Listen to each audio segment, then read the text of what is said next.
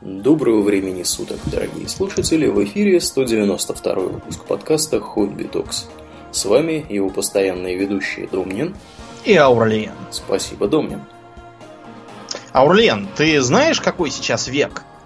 Домнин, я все, конечно, понимаю, но как бы День Святого Патрика вчера был. Ну зачем так напиваться-то, скажи мне? Да я не забыл, я просто узнал из новой хронологии, что на самом деле сейчас 11 век. Одиннадцатый? А, а тысячу лет куда твоя хронология дела? Авторы тоже что-то праздновали вчера, перед написанием. А это все неправильно в летописях написано, что будто бы было какое-то средневековье. Ну это же не просто даты. Там же реальные исторические лица, события, войны всякие. А исторические лица, на самом деле, в основном это один и тот же человек в двух-трех лицах, которого просто знали под разными именами. Например, Александр Македонский, турецкий, турецкий султан Мехмед II и Тамерлан это одно и то же лицо. Так, Домнин, как они могут быть одним и тем же лицом? Про Александра Македонского пишут и в древних индийских, и в египетских, и в персидских источниках. И все поголовно неправильно написали. А не было никаких древних Египта, Индии, Персии и Китая. Это все они нашли европейские летописи, приняли за свои и все там переврали. Ну, как это не было Египта и Китая? Пирамиды, китайская стена великая. А это все недавние постройки, иначе бы они все давно развалились за якобы тысячелетия без всякого ухода. А стену вообще построили не китайцы, а Великая Русская империя для защиты от диких азиатов. Да, Думнин, ты знаешь, мне кажется, тебе надо срочно чем-то похмелиться, очищенным. А, ладно, сейчас.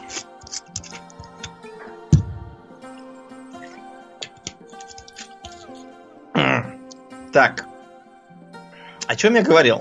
Да, ты говорил о том, что Тамерлан это македонский, а пирамиды построили русские. Какие пирамиды? Египетские пирамиды. Как могли русские построить пирамиды, если им 4000 лет? Это ты мне скажи, как они могли их построить. Ты сам только что вещал, будто все летописи подделаны, власти, власти скрывают, средневековья не было. А, ты про эту идиотскую книжонку Фоменко. Так я же ее читал как раз вчера в метро по дороге в паб. Вот, это многое объясняет. Давай уж разберем для слушателей всю эту фолк-историю, чтобы другие ее не читали по дороге в паб, по дороге из паба и вообще никогда не читали. Да, придется, придется, пожалуй, это сделать. Благо, живительная кельтская влага из бутыли вернула мне ясность сознания. А, с историей вообще складывается парадоксальное в некотором, в некотором смысле положение, поскольку э, ее считают за как бы не науку, а некое Эм, некое философствование досужее, которое не требует никаких ни специальных знаний, ни образования, да. ни научного метода. Доступно всем, О, можно сказать. Да, то есть это может любой Вася этим заниматься абсолютно на досуге. Если Вася считает себя очень умным, он это может сделать. Примерно так же, что интересно, обстоит дело с политикой. То есть вот э, сидит группа людей в составе, в том числе ваш покорный слуга, востоковед с политическим образованием Домнин. И вот начинает человек, допустим, радиоинженер, э, нести ахинею про, допустим, Саддама Хусейна, что его в конце 80-х посадили, э, привели к власти э, советские агенты, а вот он там на всех напал, то и все. То есть, если я начну городить что-нибудь про радиоинженерию, то я сразу окажусь на положении полного идиота. По мнению всех. А то, что он несет в моем присутствии чушь про... Он не понимает, что такое партия Баас, он не знает, э, кто был до Саддама Хусейна, откуда Саддам Хусейн взялся, в каких странах еще была партия Баас. А почему в Ираке, например, перевороты были значительно более кровавыми и э, вообще, так сказать, э, тяжелыми, более такими, знаете, потрясающими основы, чем в соседних странах. Это ничего он не знает, ему это ничего не нужно, он только несет э, какую-то чепуху, и все кивают и поддакивают, не отдавая себе отчет, потому что это тоже наука, что есть факты, там, методы, что все это давно уже изучено, разобрано, и в э, участии черт знает кого, не понимающего в теме, вот, оно не нуждается. Тем не менее, такое вот положение есть. А, один из, наверное, самых громких мифов на эту тему это вот э, популярное высказывание про то, что историю пишут победители. Да. А, смысл фразы в том, что а, всякое освещение исторических событий предвзято и не то, что там обеляет одних и очерняет других, а просто вот э, нагло врет, там искажает события, пишет то, чего не было, не пишет то, чего было. Вот, и поэтому доверять истории невозможно, там все, все неправда написано. Вообще целиком все истории да, нельзя целиком. доверять. Угу. Все истории нельзя доверять. А, не, некоторое рациональное зерно за этим стоит, потому что, ну, например, кто такой был Макбет? Вот если мы спросим какую-нибудь, какую-нибудь на улице встреченную тетю, кто такой был Макбет? Кто? Про, персонаж шекспировской пьесы?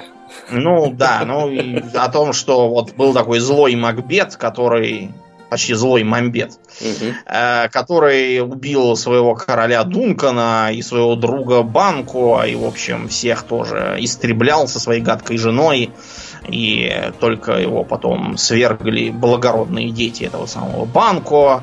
Вот, и они, что интересно, прародители современного Шекспиру короля Иакова который шотландец по происхождению. Такое mm-hmm. совпадение вышло. Да. Тем, тем не менее, может быть, это удалось профанам таким образом, ну не то что обмануть, они даже и не знают, когда это было, а просто имя связать с э, всякими там леди Макбет, э, обидными прозваниями. Тем не менее, историки прекрасно знают, что король Дункан помер сам, никакой злобной жены у него э, этого Макбета не было, Макбет пришел к власти совершенно нормальным способом, никакого банко тоже не было, его придумал Шекспир и, и так далее.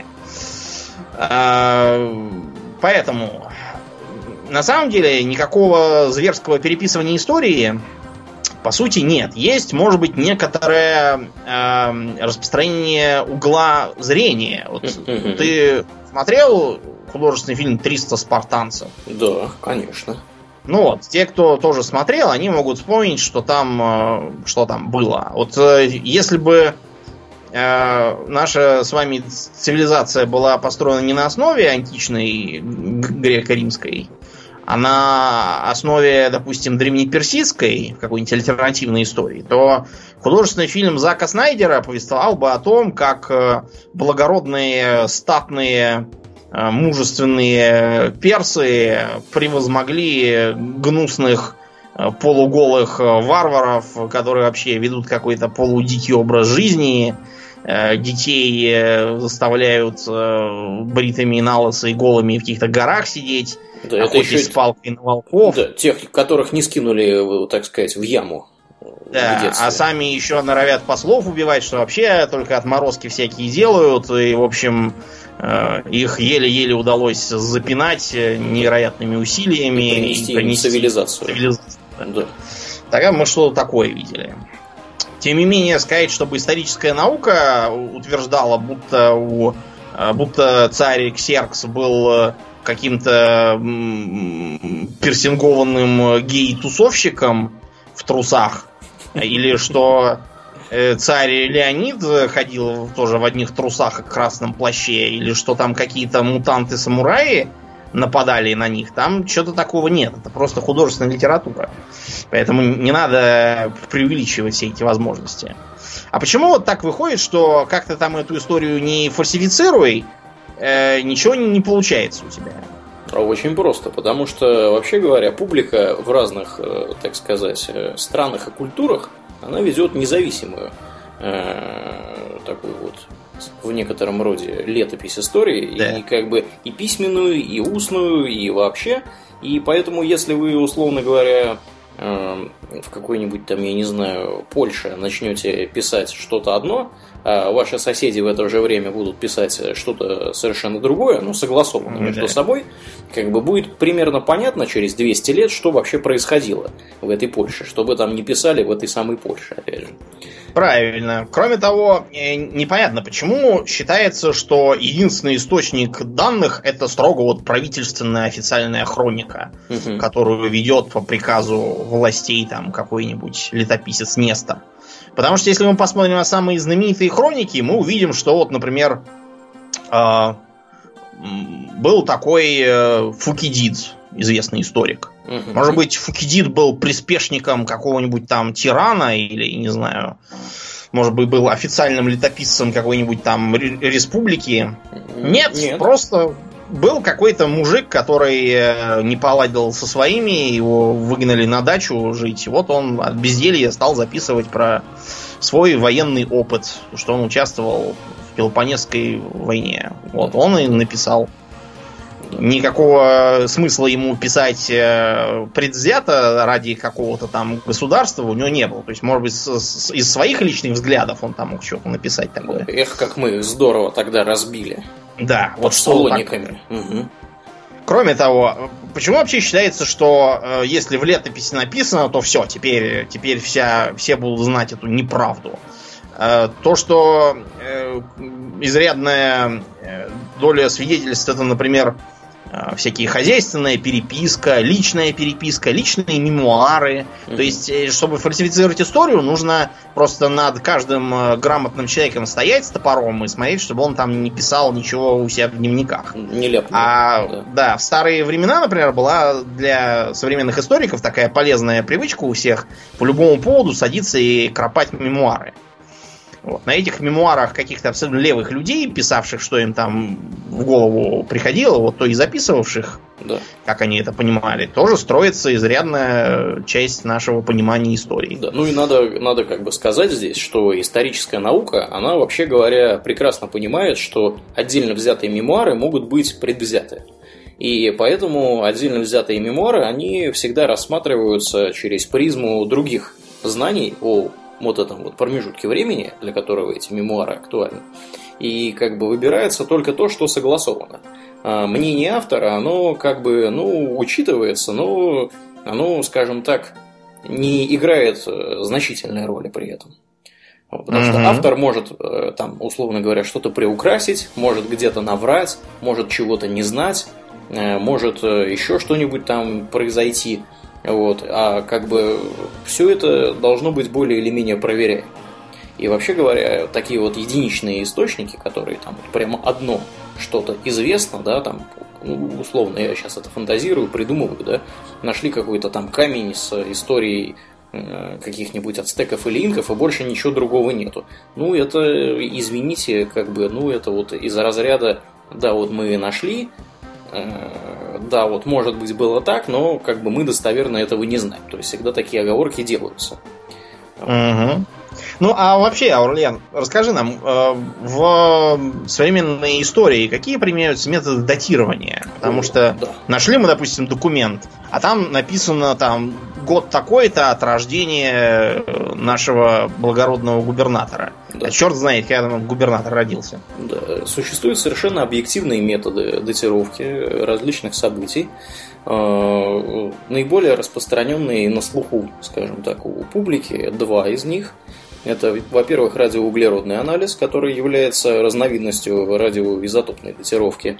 А второе, это, как ни странно, это все звучит, старая добрая дендрохронология. Это когда, условно говоря, вы смотрите на спил дерева вот, и считаете кольца.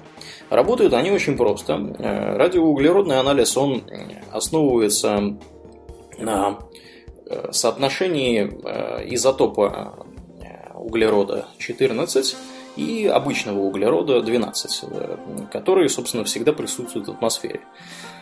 Э, как это все работает? Работает это очень просто. В атмосфере всегда существует э, огромное количество углерода 12. Ну, что, что означает 12? 12 означает, что у углерода, вообще говоря, там 6 протонов, 6 нейтронов. Вот, то есть у него атом устроен вот таким вот образом, да, ядро атома устроено таким образом. И, соответственно, углерод в природе существует в стабильных состояниях в двух видах. Углерод 12 и углерод 13. То есть 6 протонов, 6 нейтронов и 6 э, протонов, 7 нейтронов. Или, я не помню, там 7 нейтронов, 6 протонов. Неважно. Углерод 14 это радиоактивный изотоп этого самого углерода. Он образуется в верхних слоях атмосферы на высоте 10-15 километров. Космические лучи, э, собственно, возбуждают э, протоны, выбивают их из ядер, э, других элементов, э, извините, нейтрона, я оговорился. И вот нейтрон, попадая с огромной энергией, попадая в ядро азота, образует вот этот вот самый радиоактивный изотоп углерода 14, и еще там протон вылетает, куда-нибудь дальше летит. Вот. И э, в результате этого процесса в атмосфере всегда находится примерно одно и то же соотношение вот этих вот нерадиоактивных изотопов и радиоактивного э, углерода 14. Почему интересен именно вот этот углерод 14? Дело в том, что для углерода 14 достоверно известно время его полураспада. То есть, условно говоря, э, мы знаем, что если мы взяли какое-то количество, да, там, условно говоря, 1 грамм углерода 14 каким-то образом выделили из атмосферы. Вот, э, половина из вот этого углерода станет обычным углеродом за 5730 лет плюс-минус 40 лет примерно. Вот это мы знаем достоверно, это научно подтверждено, так работает радиоактивный распад. Вот. И э, дальше имея вот это знание о соотношении углерода в атмосфере, мы можем э, какие-то биологические продукты, да, там останки костей каких-нибудь, я не знаю, э, чучела зверей, черепки, черепки, Какие... вот, э, все, что содержит этот самый атмосферный углерод, и каким-то образом оказалось законсервированным, да, то есть животное, а как это работает? Это работает очень просто. Животное ело траву, э, человек ел животное, вот, накопилось в результате в организме человека, условно говоря, да, или вот этого самого животного, определенное количество углерода, которое всегда примерно соответствует атмосферному э, состоянию, то есть соотношению. После того, как человек умер или животное умерло, пост, поступление углерода в организм прекращается. Вот, и, собственно, э, после этого мы то есть э, организм, по сути, консервируется. Да, вот это вот чучелка зверя или останки человека, они больше не получают углерода извне. И дальше, если мы возьмем маленький кусочек от вот этого того, что осталось, там какую-нибудь кость или зуб или черепок, мы можем посмотреть, сколько вообще говоря вот в этой вот кости или в черепке осталось этого самого углерода 14 по сравнению с тем, сколько там было его в начале. Вот. А как бы сколько его было в начале, мы тоже примерно знаем. А, там есть специальные, специальные таблицы, они как бы были научным образом получены.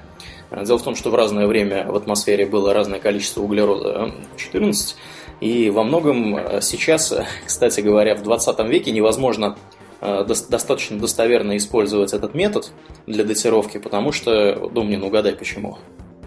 Потому что он ядерные подтверждается испытания. только... Нет, а. ядерные испытания. Потому что начиная с 1945 года и далее везде э, проводились ядерные испытания, и вообще говоря, количество изотопов этого самого углерода э, выросло, ну, там, в разы. Там просто какое-то невероятное количество его было с пиком, по-моему, в 1963 году.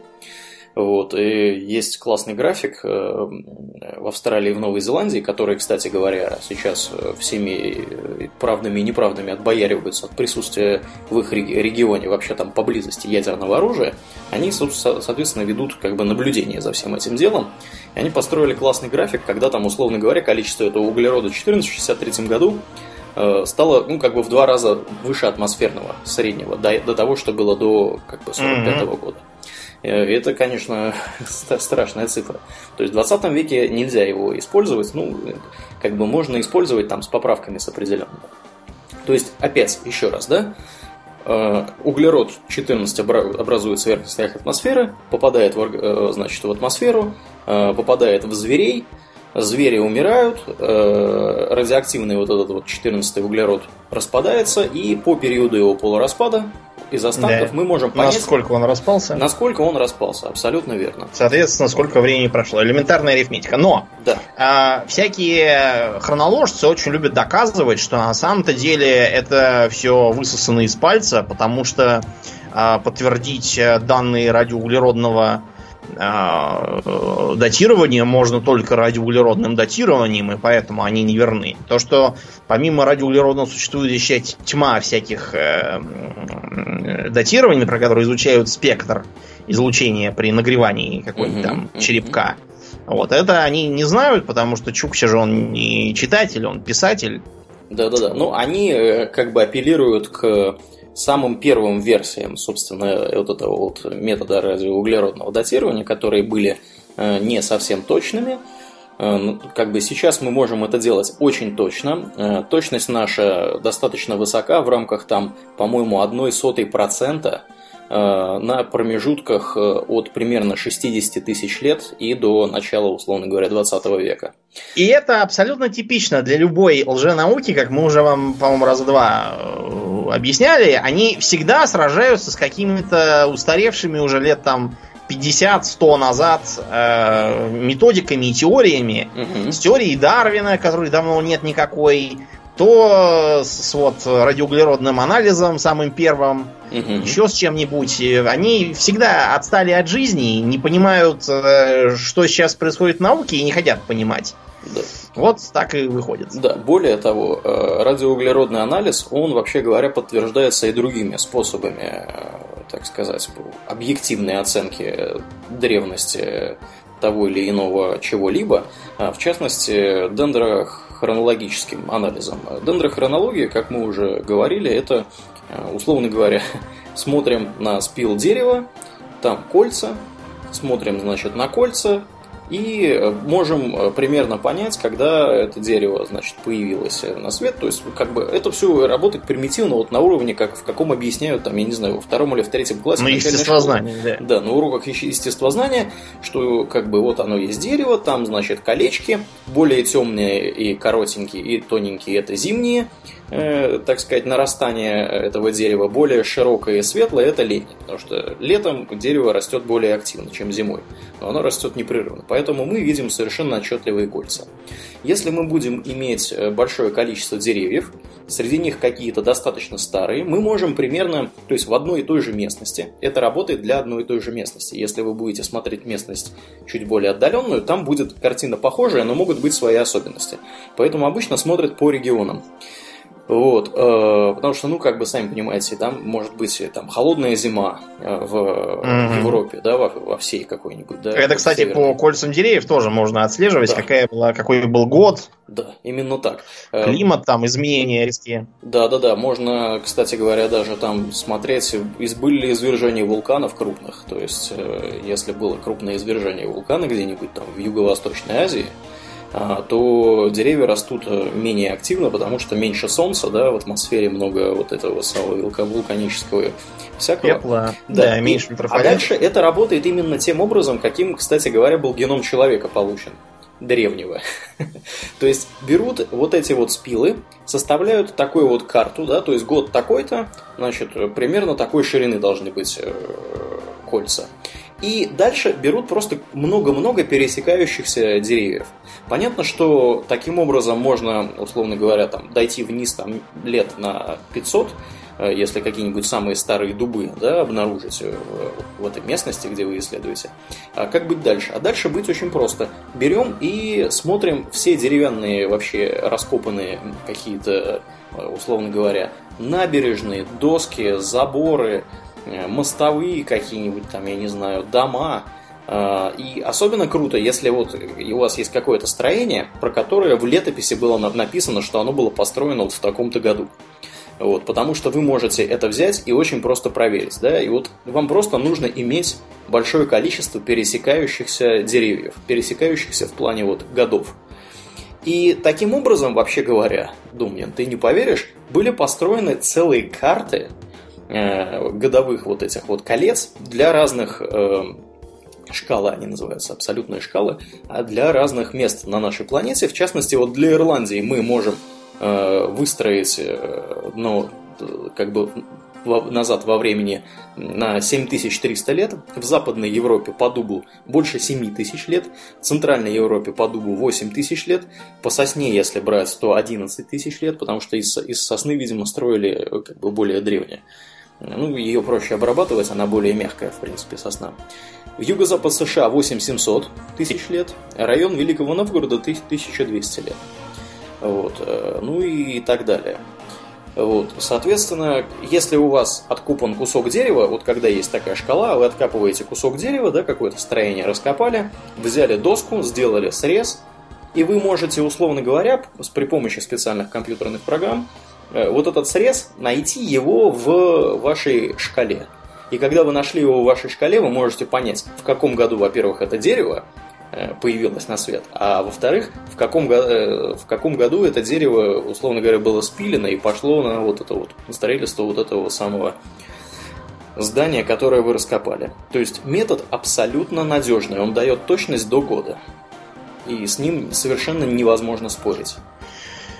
Но, понимаете, в чем дело? Все это как-то сложно, скучно и не, неинтересно. И значительно веселее изобретать э, всякие теории, э, да. пользуясь своими какими-то особенными методами, да. существующими только угу. внутри черепной коробки. Началось это, в общем, довольно давно. Угу.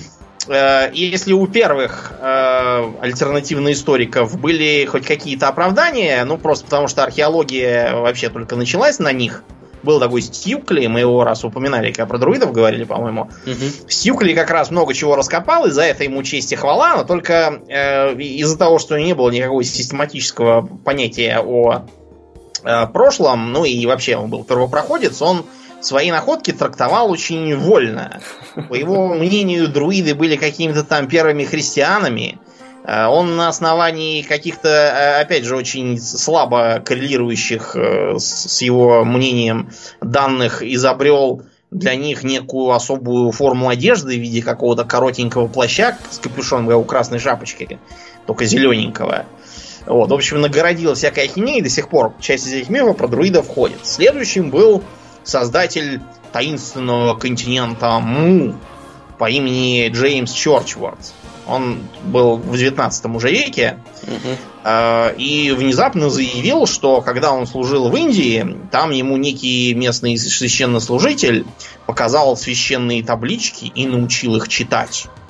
А, вот, а там был неизвестный язык, который могли прочесть лишь избранные. Угу. Но именно поэтому э, хранящий их брахман вводит первого попавшегося солдафона из Британии, все это ему разъясняет и рассказывает, чтобы как можно меньше народу могли это все узнать. Да, мне э, вдруг внезапно вспомнилась э, основа религии мормонов.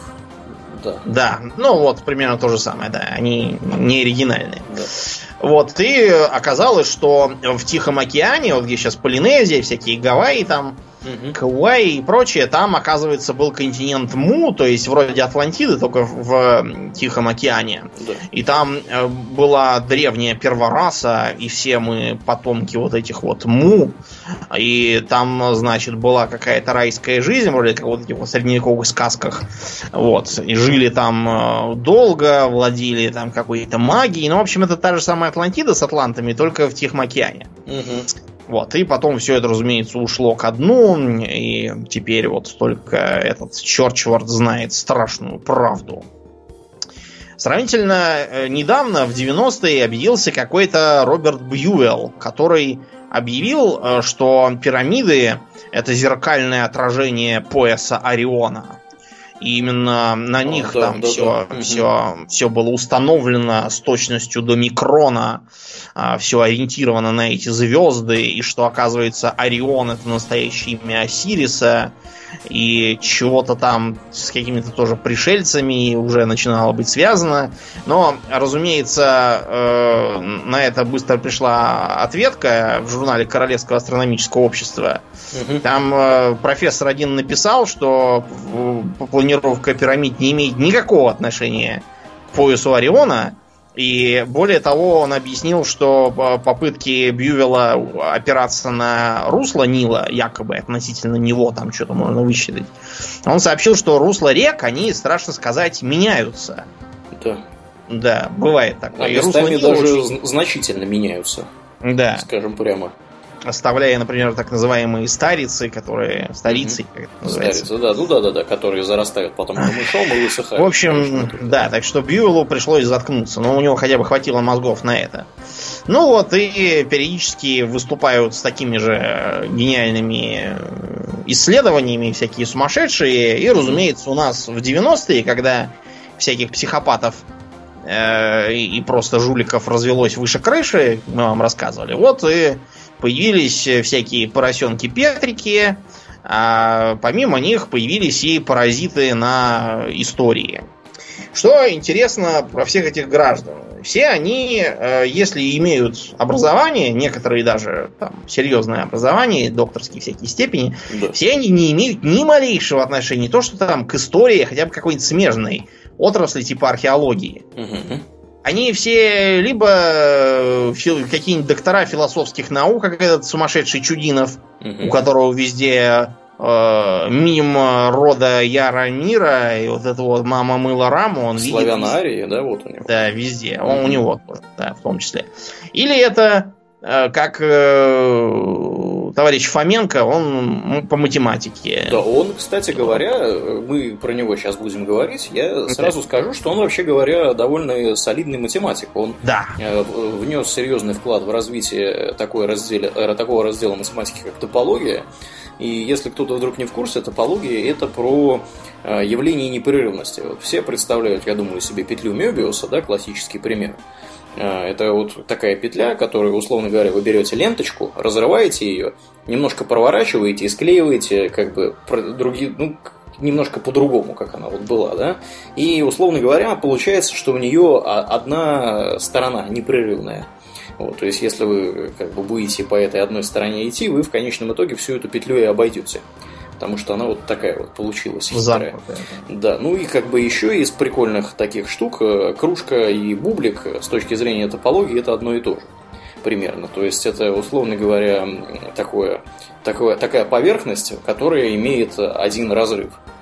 Вот. Мы в прошлый, в прошлый раз про пространство Калаби Яу говорили. Калаби Яу это вот это из той же самой оперы, это тоже про топологию. Вот, может быть, мы когда-нибудь об этом даже наберемся да. наглости рассказать. Вот, то есть это серьезный ученый, он, вообще говоря, книги писал э, про вот это вот дело. И как бы уважаемый математик. Ну, То есть к его да, математике у нас никаких претензий никаких, нет. Никаких, абсолютно. Вот когда он за пределы своей математики вышел, то у него получилась такая довольно типичная, как вот по учебнику, псевдонаучная теория, которая является, ну вот, а, а, таким типовым угу. криптоисторическим произведением. Потому что есть все. Во-первых, это и попытки сочинять некую официальную науку, которая власти скрывают, да. всякие там секретные архивы КГБ, которые стерегутся огнедышащие драконы, лишь бы не, уз... не, не дать всем узнать страшную правду. Пришельцы, вот. черные вертолеты, да, все, все охраняют все, все секреты. Такое, да. Значит, чтобы, чтобы объяснить, почему э, вдруг человеческая история длилась только тысячу лет, и как бы каким образом та историография вся ложна, он э, ее обозвал скаллигеровской хронологией, потому что действительно был такой великий историк, филолог и вообще умный человек Скаллигер. Угу. Вот, и его э, последователь, в общем, в известной степени ученик Питавиус. Да. Которые являются, в общем, отцами современной хронологии, э, истории и так далее. В общем, они якобы э, всю эту историю сочиняли в угоду церкви. Угу. Пер, первая проблема, какой церкви? Да. Если Питавиус был действительно членом ордена иезуитов, то Скальер был а, ударился в раскольники, да, и ушел к кальвинистам. То есть они как-то... И, кстати, он свои познания в филологии и всяком таком использовал, чтобы доказывать поддельность папских документов, доказывая, что латынь в том году, в котором якобы написано, несколько не такая была. Да. Как казалось их авторам. Ну вот. ладно, э, вот, да, что, что ты говоришь про латынь, Домнин? С точки зрения э, вот этого самого товарища, латынь это вообще язык, который был изобретен после того, как появились... Во-первых, он как бы вообще говоря, исторически происходит из славянского языка какого-то, да, мифического. И происходит он следующим образом. Был какой-то славянский язык, а потом из него появились английский, немецкий, испанский, там какой-то еще французский, а уже после этого из испанского и французского появилась латынь. Это шах, еще один. Вам, лингвисты. Да. да, это еще один э, признак типичной псевдонауки. Когда э, псевдонаука это почему-то все время выводит некую э, славное, славное прошлое и славную историю для страны, в которой ее впаривают. Угу. Такого, чтобы э, ну, знаете, как с всякими перерождениями. Все перерожденцы почему-то себя вспоминают сплошь графьями и баронами. Да. А так, чтобы э, свинопасами, проститутками, э, вот, холопами и умершими в пять лет от, э, э, не знаю, от чумы от какой-нибудь или от оспы, что-то ни, ни один не вспоминает. Э, вот из, из наших слушателей один нам рассказывал, как троллил перерожденцев, э, наплетя им э, про то, что он когда-то там был в прошлой жизни женщиной.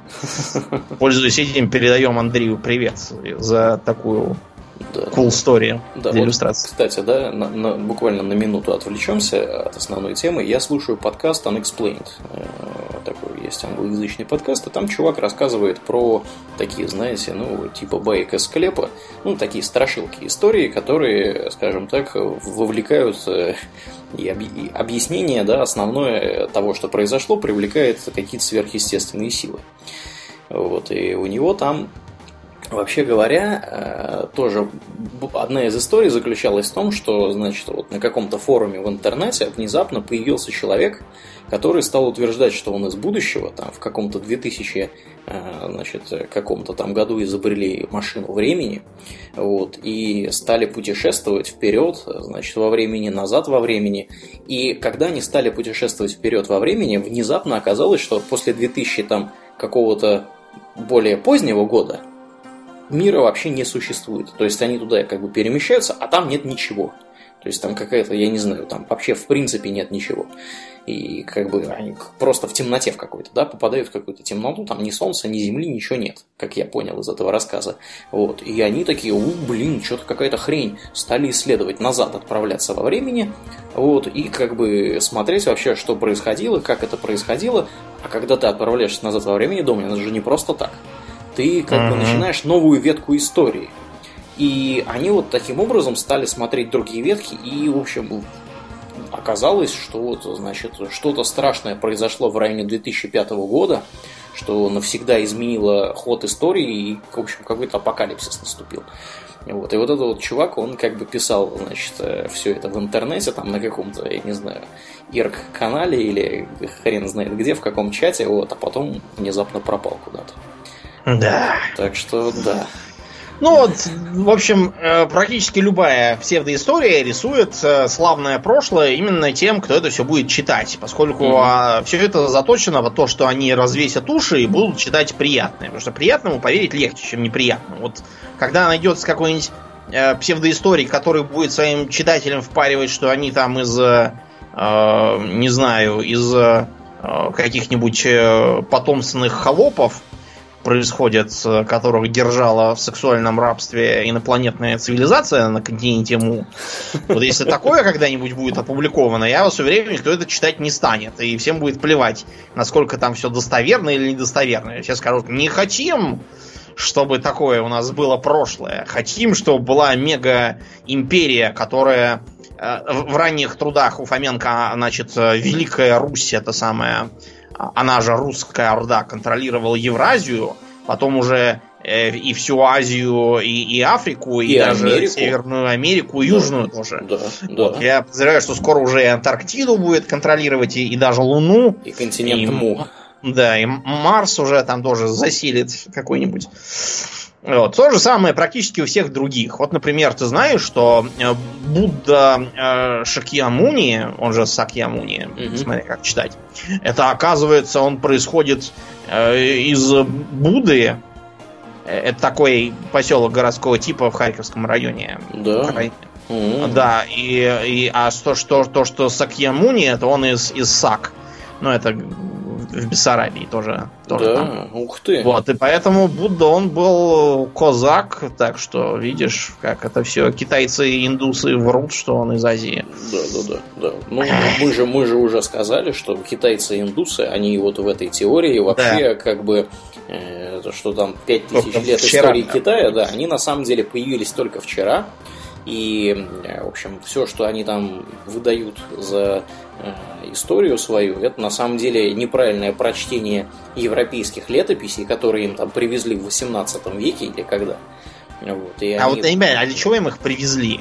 Привезли, как, как Фоменко свои книги всем привозит, продавать, что ли, их привезли? впаривали, Для чего их наверное. при- привезли-то? Мгм. Кто-нибудь какая-нибудь слышал, чтобы, я не знаю, кому-то привезли э, чужие летописи кто-нибудь? Может быть, Колумб привез испанские летописи в Америку или Кортес ацтекам привез какие-нибудь летописи. Да никто Может никому быть, ничего не привозил. Крестоносцы да. привезли римские летописи Салахадину, чтобы он их почитал.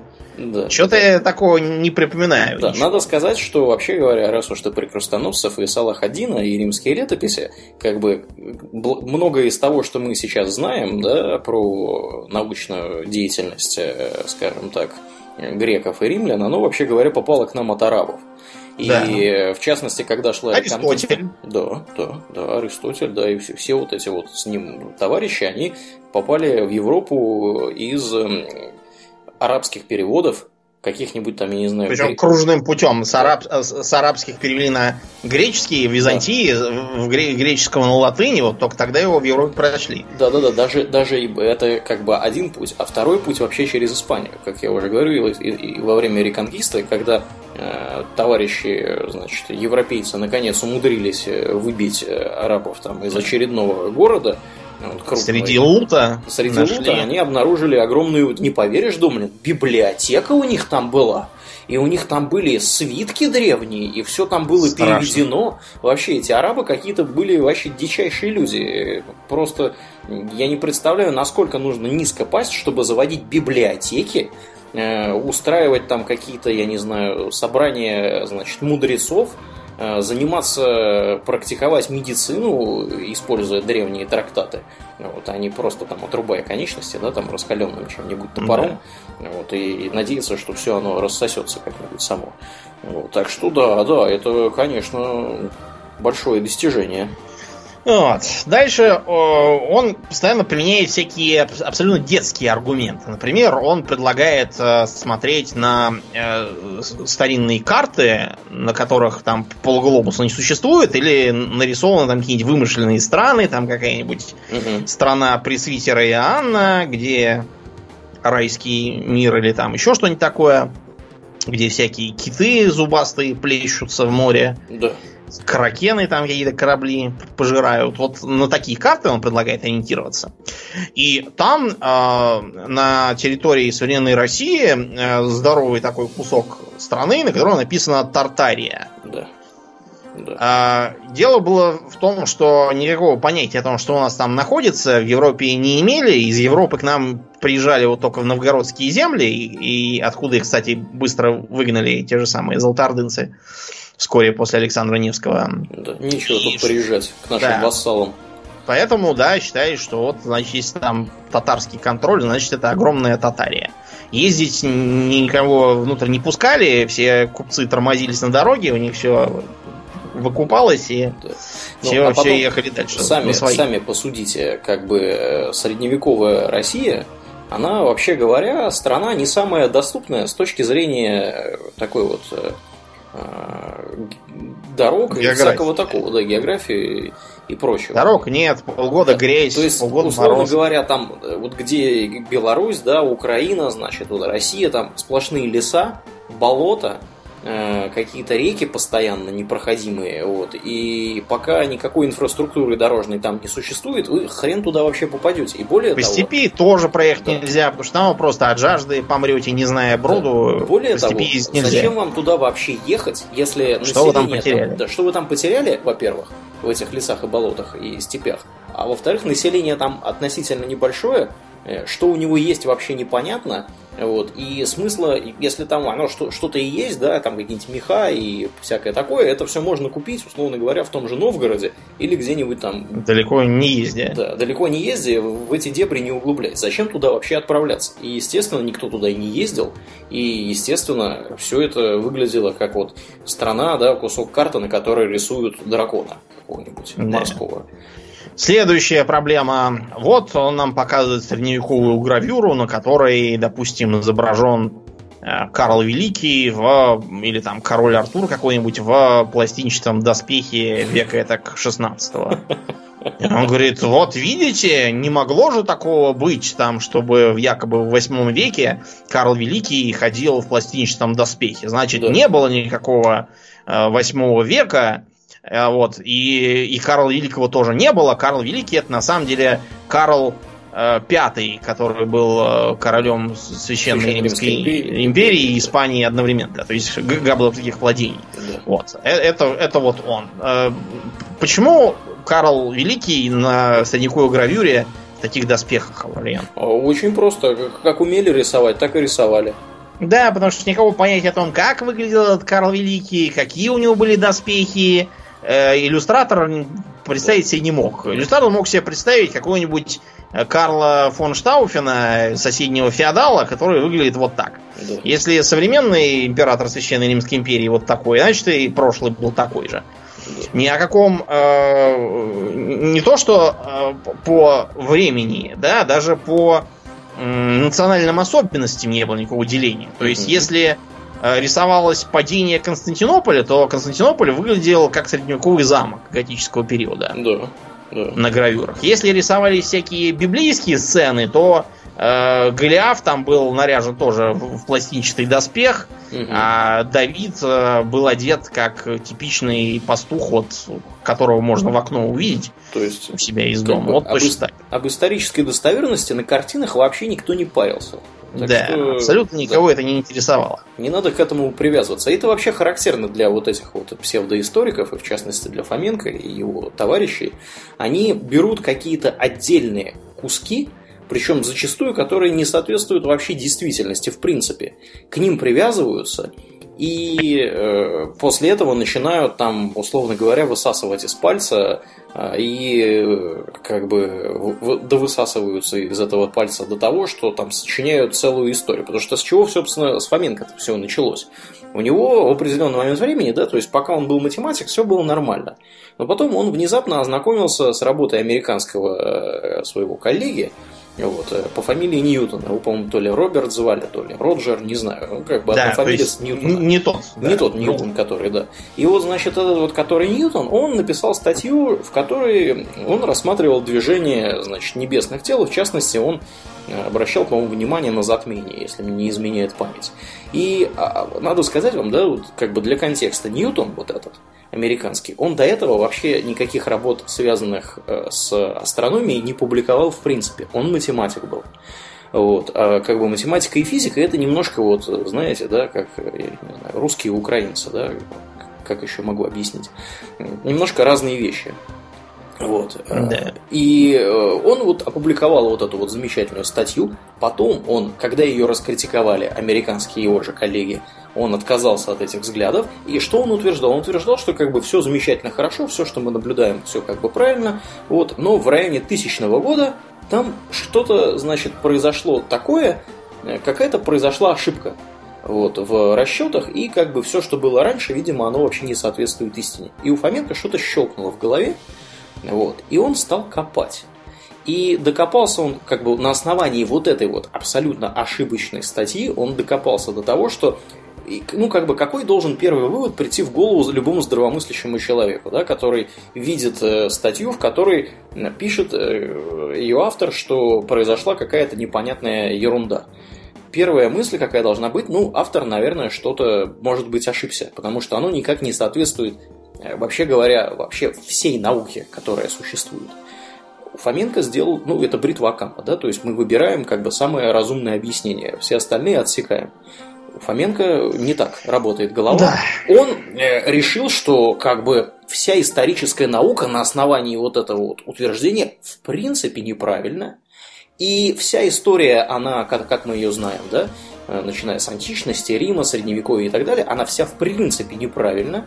И история человечества а, в том виде, в каком мы ее знаем, да, вот, э, она не более тысячи лет, потому что, значит, все, что было до этого, оно как бы, ну, просто вообще не клеится никак. И дальше он стал копать, эту тему разрабатывать, и пошло-поехало. Но он же был, на самом деле, как бы он не на пустом месте все это произошло, он же следовал заветам еще одного замечательного, мощного ученого и по совместительству серьезного революционера, который... Морозова. Да, некто Морозов. Он, Морозов этот, как бы вам для контекста, это такой был солидный, значит, э, ученый, э, но он был еще и революционер, он был, кто он был? Народник. Народник он был, да, участвовал в покушении на царя. Вхождении в народ тоже участвовал. Да, да, да, сидел 30 лет по тюрьмам и дожил до 92 лет, крепкое здоровье имел мужик. Вот. И вот этот вот товарищ, он пока сидел в тюрьме, он сидел, где он, в Петропавловской крепости сидел. Вот, или, ну, не важно. Не знаю, где он сидел. Первый раз но... он сидел 25 лет, а потом еще там у него были значит, несколько сроков. В общем, суммарно он примерно 30 лет. Э, то есть треть своей жизни он провел в заключении. И чтобы ему в заключении не было скучно, он там развлекался как мог. Он изучал иностранные языки. То есть он, как бы вам для понимания, да, выучил 11 иностранных языков, э, пока сидел э, в тюрьме. Вот. Написал там несколько работ научных. И вот, как бы, нужно как-то развлекаться, он стал, как бы, изучать историю и сделал такое предположение, что тоже на основании там неизвестно чего, опять же, Э, я сейчас не помню деталей, э, он сделал предположение, что человеческая история, она не совсем такая, как мы ее знаем. Вот. И вот этот вот Морозов, его идеи, они удачно легли, э, так сказать, в русло того, что обнаружил Фоменко, вот, прочитав статью американского Ньютона, и пошло-поехало. Вот. Да, значит, следующее. А, как и подобает практически любому псевдоученому, Э, постоянно пытаются вовлечь в диалог э, читателя и mm-hmm. задают вопрос там вот э, могли ли наука и культура восстановиться после того, как были темные века? Да. И очевидно же, что не могли. Вот представьте, что вы, я не знаю, открываете учебник по физике, а вам начинают говорить, может ли быть так, что свет это поток невидимых волн или частиц? Очевидно же, что не может. Но вы, даже если не знакомы с корпускулярно-волновой цвета, вы, наверное, э, скажете, что ты меня спрашиваешь? Да. Это же ты ученый, вот ты и доказывай, не надо меня спрашивать ни о чем. Что я тебе могу сказать? Результаты мне давай. Да, ну вот из, все аргументы строятся вот так. Ну ведь разве могло вот быть такое, это по нашей логике не могло быть. И э, аргументы вот чисто для справки. Там, э, что такое монгольский язык? Огромная монгольская империя за время своего существования, оказывается, практически не оставила после себя письменных памятников на своем, в кавычках, монгольском языке. Угу. Значит, э, что, что значит огромная монгольская империя за время своего существования? Сколько просуществовала эта огромная монгольская империя? Монгольская империя просуществовала по разным, там, как считать, э, менее полувека. Потому что она очень быстро развалилась на страны по странному стечению обстоятельств выглядящими вот ровно так же, как и те, которые она завоевала. То есть получилась э, Монголия, собственно, э, империя Юань, Китай, Чагадайский улус это Средняя Азия, то есть бывший Хорезм. Да. А, получился Иран и Ирак это Ильханат, где династия хулугуидов. Вот и получился улус Джучи, он же Золотая, Золотая Орда. Орда да. Именно и так. что, какие, какое существование? Если бы она тысячу лет существовала, тогда да, было бы странно. Далее. Письменные памятники хорошо оставлять в том случае, если у тебя есть письменность. А если у тебя нет письменности, то, к сожалению, не получится у тебя ничего с э, боюсь, письменными памятниками. Необходимые условия, да, письменной Да, памяти. а монгольской письменности как таковой не было. Эм, вместо этого они заимствовали уйгурское письмо, так называемое. Угу. Причем заимствовали они его уже, когда куда-то, у кого уже поехали куда-то. И Э, дальше это уйгурское письмо просто стало ненужным по той причине, что все э, покоренные страны, они имели свой штат чиновников, писавших на своем языке. Okay. А вместо этого, например, получился чагадайский язык. Это такой язык, пишущийся арабской вязью, который вот в Средней Азии э, потомков Чагадая и существовал. И довольно долго просуществовал, и памятников э, письменных на нем полно. Почему об этом не знает мощный ученый-академик, я не знаю. А вот, дальше. Да, ну, а... как бы думнем, да, что, что далеко заходить за примерами. Э, вообще говоря, Монголия, да, как современная, она как, какой алфавит-то использует? Кириллицу, Кириллицу внезапно. внезапно, да. Они какой-то там мощный монгольский, я не знаю, какой-то шрифт или что-то такое. То есть у них не было вообще письменности как таковой у этих монголов. Ну, точно так же, как никакой, никаких письменных свидетельств, скажем, э, эпохи собственно, князя там Олега или Игоря тоже нет. Все это, все это записано, так сказать, с э, устных преданий уже потом. Да. Нестором Через в христианские времена.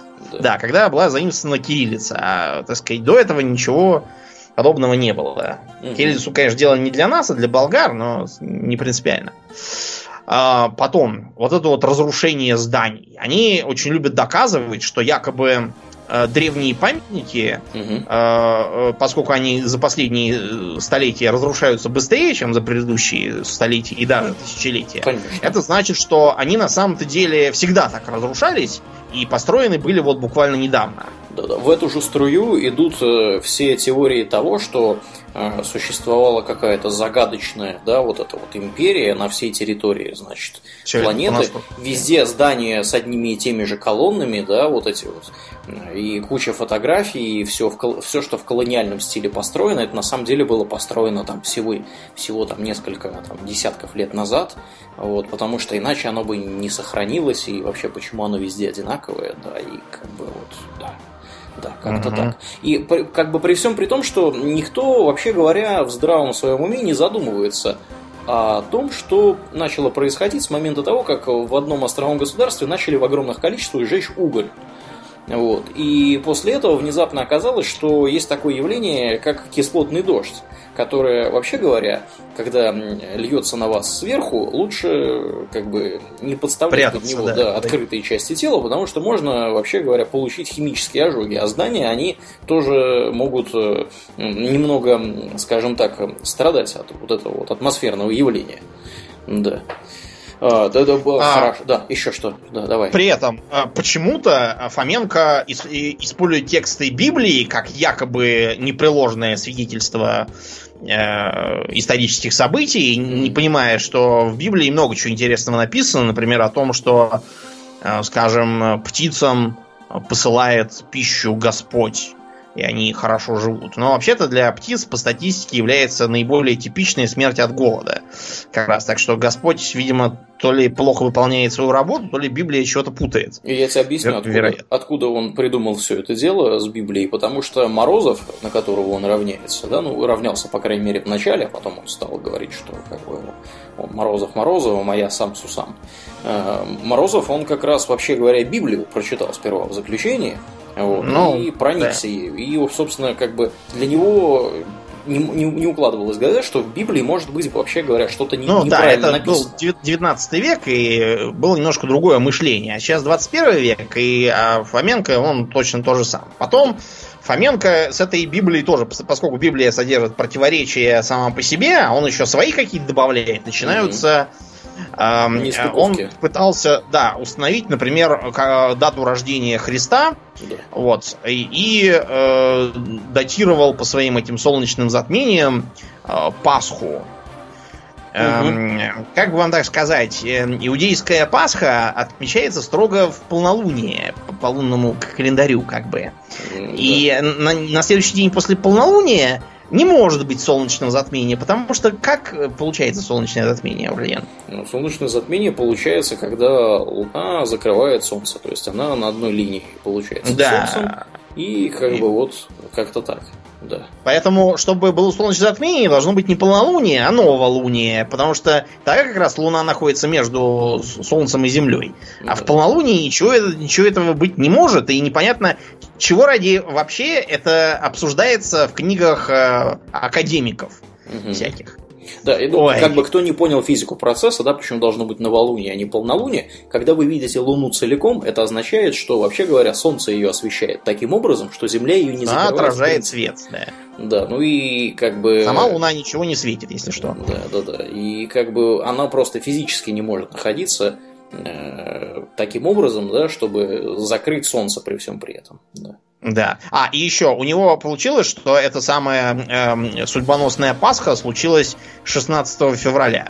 Э, так что, если нас слушают люди иудейского вероисповедания, э, можете, можете, не знаю, что, рвать на себе волосы, бороды, раздирать одежды. Пейсы отрывать. Вот, да, потому что, э, оказывается, вы неправильно всю жизнь в марте-апреле Пасху праздновали, там месяц Nissan угу. и все такое. Вот. На самом деле все надо было делать в феврале, а вы вот, без Фоменко так бы и жили, как лохи. Да, да. Ах, ну ладно, а. хора, бог с ней с Пасхой, думаю, да? Э, как бы, когда начинают вырубаться такие вот скажем так, аргументы из точных наук, типа астрономии и же с ней, как вот, например, было с теми же самыми затмениями Фукидида, вот, которые он пытался э, вписать в какой там, в 13 век или в 12, которые, вообще говоря, происходили во время Пелопонесской войны, которую мы уже упоминали. Вот. Э, там история, если что, она очень простая. Фукидид, как уже Домнин сказал, он был отставной военный, вышел на пенсию, уехал к себе, значит, э, ну, его выслали, да? На видимо. дачу. Да, он а, афинянин был ведь, правда? Но он из какой-то афинской колонии, да. из, не из самих Афин, да, а он да. уехал во, во Фракию. У него да, он во Фракию там была сил. дача какая-то. У него там была дача, там какие-то то ли виноградники, то ли каменоломни, в общем, не суть важно. И вот он там записывал свои мемуары. И он рассказ, рассказал в этих мемуарах, что во время Пелопонесской войны было три затмения – Э, в первом году было солнечное, там, по-моему, в третьем году было солнечное, в одиннадцатом было лунное. Ну, в общем, два солнечных и одно лунное. И Фоменко эм, внезапно, благодаря каким-то нечеловеческим значит, знаниям астрономии, сделал выкладки свои, вот, все посчитал, ну, видимо, воспользовался знаниями топологии и так далее, и установил, что не могло это все происходить в 432 году до нашей эры, там, причем как бы современная наука, она указывает даже в какое время, они с точностью до часа могут сказать, когда были эти затмения, что в принципе достаточно точно согласуется с описаниями Фудзима, который сказал, что как бы вот первое затмение было после обеда. То есть все сходится. Угу. Вот, сходится до часа. Нет, у Фоменко это все 13 век, э, все там неправильно, неправильно посчитали и, и так далее. И ладно. мы уже про это не говорим. Э, когда ему приводят вот такие аргументы, он говорит, что нет, это все как бы неправда, это э, включает, включается классическая вот эта вот идея, что это заговор. Существует заговор, и вот одним из таких моментов про заговор являются, например, Домнин подделка монет. Угу. Потому что Фоменко утверждает внезапно, что никаких монет, значит, там, римских и всяких прочих персидских, вот, персидских, китайских, да, да, да, индийских, никаких не было. Да, их никаких все, не было. Все это все отлили. древние монеты поддельны. И, вот. То есть они, значит, отлили, а, угрохали кучу золота серебра на эти самые монеты, и все это закопали в разных местах. Да, да, да. Получается, да? Да, да. Эм, и... Чтобы специально когда-то там их нашли, может да, быть. Может быть более того, Домнин, они еще дальше пошли, вот эти загадочные мистификаторы. Они помимо монет подделали еще печати, медальоны, прочую атрибутику, которую использовали официальные лица, да, вот какие-нибудь там, я не знаю, почтальоны, курьеры, какие-то там, э, ну, я не знаю, чиновники. Вот вообще на вот этих всех предметах на них указываются дам, да, даты, во-первых, да, потом время, кто правит сейчас, да, обычно там император такой-то, да, и там профиль императора. Это, это все тоже было подделано, вот, и закопано в разных местах в абсолютно правильных э, слоях, вот этих вот исторических, uh-huh. да, потому что когда вы копаете землю в археологические раскопки, у вас вообще говоря там все слоями идет. Вот. И да. они умудрились все закопать вот настолько четко, чтобы просто вот просто э, потешались над ним из, э, значит, академиком исторического отделения Академии наук, по-моему, не помню его фамилию, вот, который, вообще говоря, раскопал берестяные грамоты да, в Новгороде. Вот. А, он как бы просто подсчитал, сколько, сколько там значит, должно кубометров э, э, земли перелопатить, чтобы в одном только Новгороде подделать да. вот эти все монеты, берестяные грамоты и прочее. Написать. Ну... И чтобы еще береста правильно там гнила и все да, такое. Да, да, конечно, конечно, конечно. Так что да, мощные подделки везде, и правительство скрывает. Да, значит, а скрывает-то оно неспроста, потому что вот вся эта мега-империя, которая была, она была разрушена гнусными Романовыми, вот, которые изгнали казачью орду из пределов московского государства. Мгм. Вот. И вот эта вот древняя империя была разрушена, остатки ее древних войск оттеснены от центра, и поэтому теперь казаки живут не в центре, а вдали от него. И Казахстан это просто Казахстан, то есть казачья область, казачья стоянка, или же Казахстан произошло от казак Сатана, то есть казаки с Дона. Вот, так что, если вы казах, мы вас поздравляем, вы какой-то хрен с горы, как он там сказал. Вот, э, и вы какой, какой-то там э, русской э, орды были членом. А, а, а, восстание Разина и Пугачева это победа над Ордой. Вот, и это последние вот отряды верные Старой Орде, их разгромили, и э, после этого э, специально написали, что э, Золотая Орда была злой, плохой, и завоевавшей исконно русскую землю, чтобы позабыли про это, и придумали Монголию, а Монголия Значит, Монголия, я сейчас цитирую это, я не пересказываю своими словами, как Фоменко других людей, а я цитирую то, что он пишет. Мгм. Монголия равно много, равно мегалион, равно великая, а, уехала на восток. Вот это вот Монголия равно много, равно мегалион, равно великая. Ш- Что это за словесный понос? Какой мегалион? Какое много? Мне внезапно пришло в голову, что, наверное, они с Задорновым хорошие друзья должны А с быть. Задорновым, да, они должны быть наверняка хорошие друзья. Кстати, Задорнов тоже имеет образование и тоже не историческое. Да. Поэтому у него, как известно, э, история это то, что из Торы. Вот, э, а э, оказывается, э, слово там хранить и хроника это вот когда ставили корыто свиньей, говорили хрюша на. И поэтому от этого корыта стали называть хроня, а на зиму в него складывали припасы, и поэтому появилось слово хранить, хроника и все такое. Но, э, ребят, начнем с того, что э, складывать на зиму припасы в корыто, может быть, это Задорнов так делает, а э, никто, кроме него, ничего этого сроду не делал.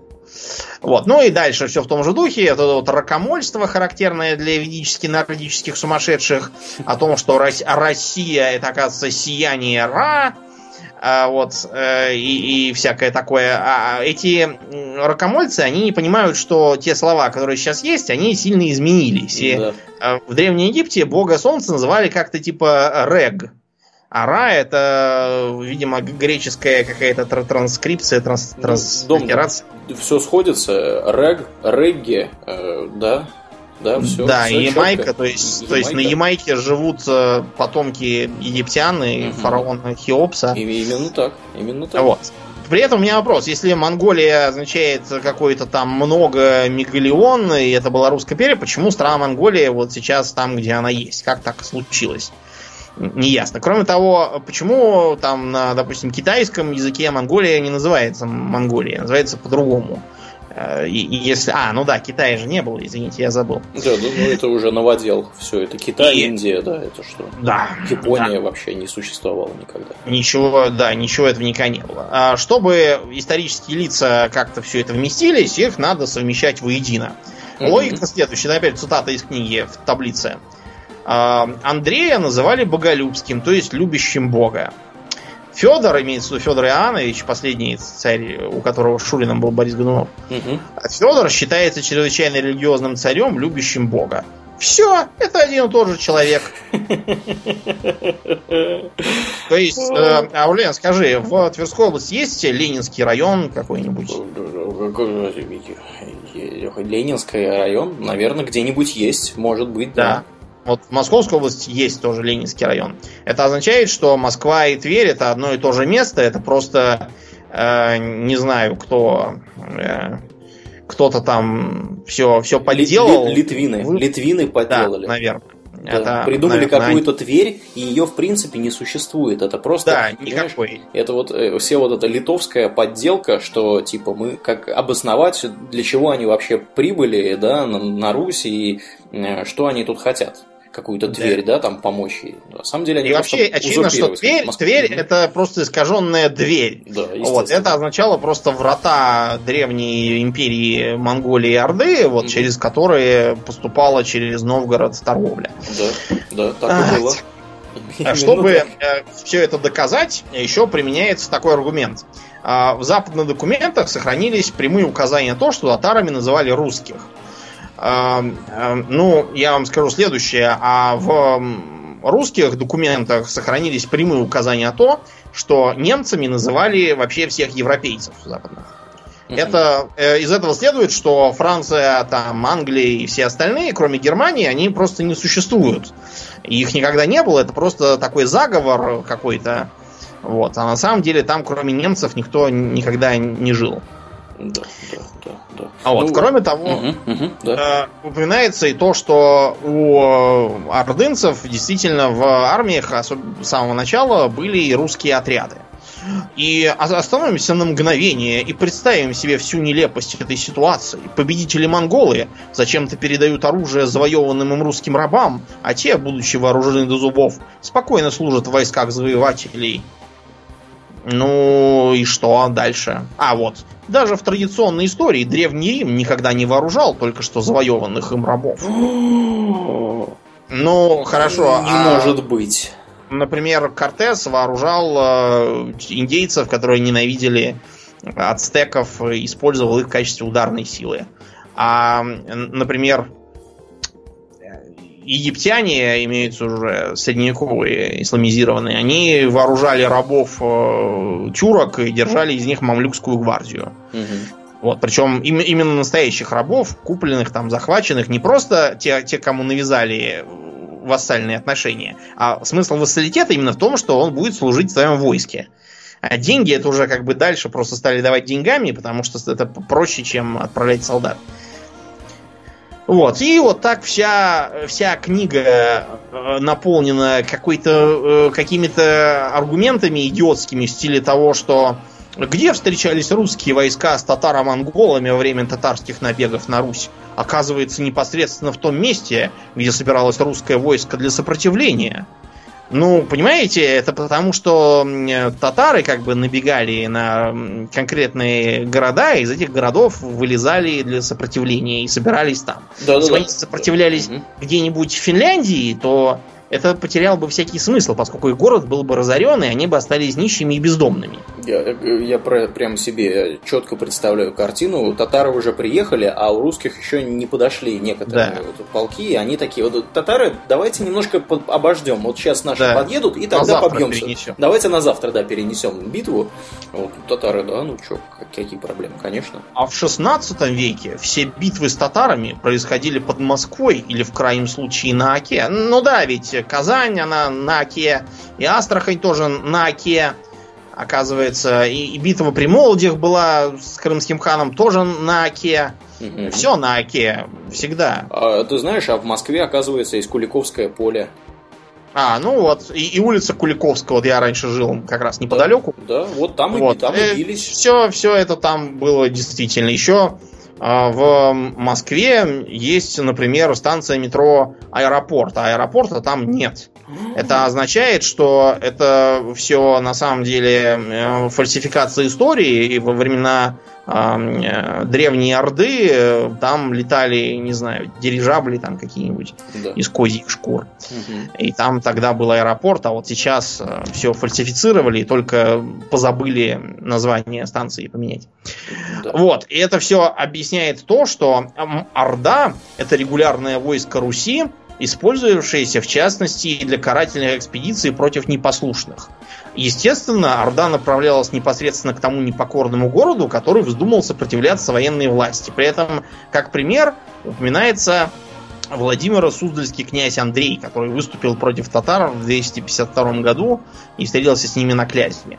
Чисто для справки, э, этот самый Владимир Суздальский князь Андрей записан так, как вот какой-то паршивый там князек, никому не интересный. Вот он восстал против военной власти, и ему прислали карательную экспедицию. Но вообще-то этот э, Владимир Суздальский князь Андрей это великий князь тогдашний, э, то есть главный на Руси князь. И он э, оказался непокорен, видимо, сам себе. Сам себе оказался непокорен, сам на себя рассердился и сам на себя зачем-то объявил карательный поход. Э, такой был, знаете, самокритичный князь. Да. да. Не жалел живота своего ради справедливости. Ужасно. Кошмарно. Э, Страшное дело. И вот вот, вот это вот все, что в этой книге есть, все это там. Ну ладно бы дом не на одна книга была, так этих книг Он, дофига. Почему? Да, понаписал. В одной книге, которую назвала «Царь славян», там на обложке Иисус Христос, и написано, что Иисус Христос сам крестил Русь как раз вот в тысячи каком-то там сотом году. Вот, и поэтому русские, они самые главные славяне.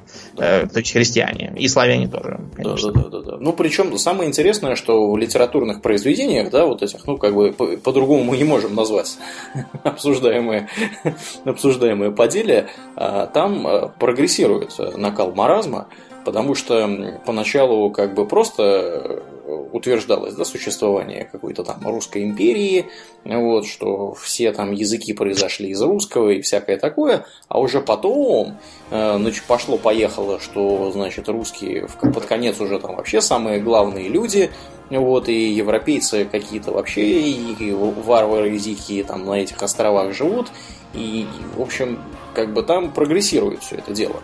И чтобы вам немножко показать, э, так сказать, контекст всего вот этого, да, кто поддерживает вот эту вот замечательную новую хронологию.